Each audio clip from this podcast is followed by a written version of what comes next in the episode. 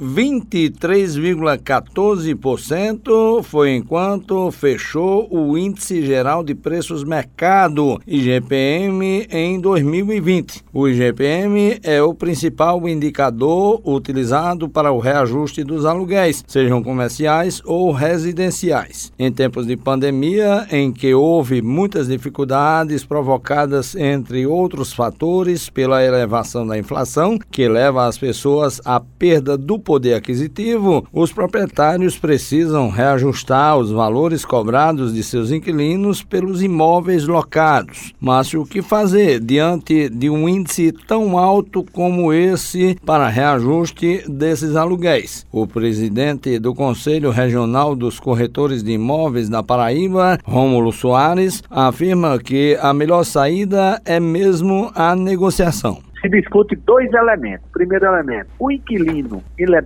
pagador, ele é um conservador do seu imóvel? Essa é a primeira pergunta. Segunda pergunta, será que com o aumento esse imóvel vai ficar dentro da regra de preço do mercado? Respondido a isso, eu aconselho a que as pessoas façam essa análise, permaneçam, quem for possível, não dê reajuste nenhum, façam um contrato pelo menos de mais um ano sem reajuste e estabeleça essa regra de que o importante é ter um bom equilíbrio, porque corre o grande risco de você reajustar a pessoa desocupar e você não ter a capacidade de alugar novamente com o valor que você está majorando. De acordo com o dirigente do CRES-PB, atualmente o número de imóveis em oferta em João Pessoa supera em muito a procura principalmente na área comercial. Hoje a gente tem em torno de 30% a mais de imóveis do que a procura na área comercial e 20% a mais de imóveis na área residencial porque são imóveis que com a pandemia ficaram desocupados e não alugaram. Muita gente usou da seguinte opção, de ir para casa dos pais, ir para casa do irmão, enquanto a pandemia passava, porque as condições financeiras ficaram precárias.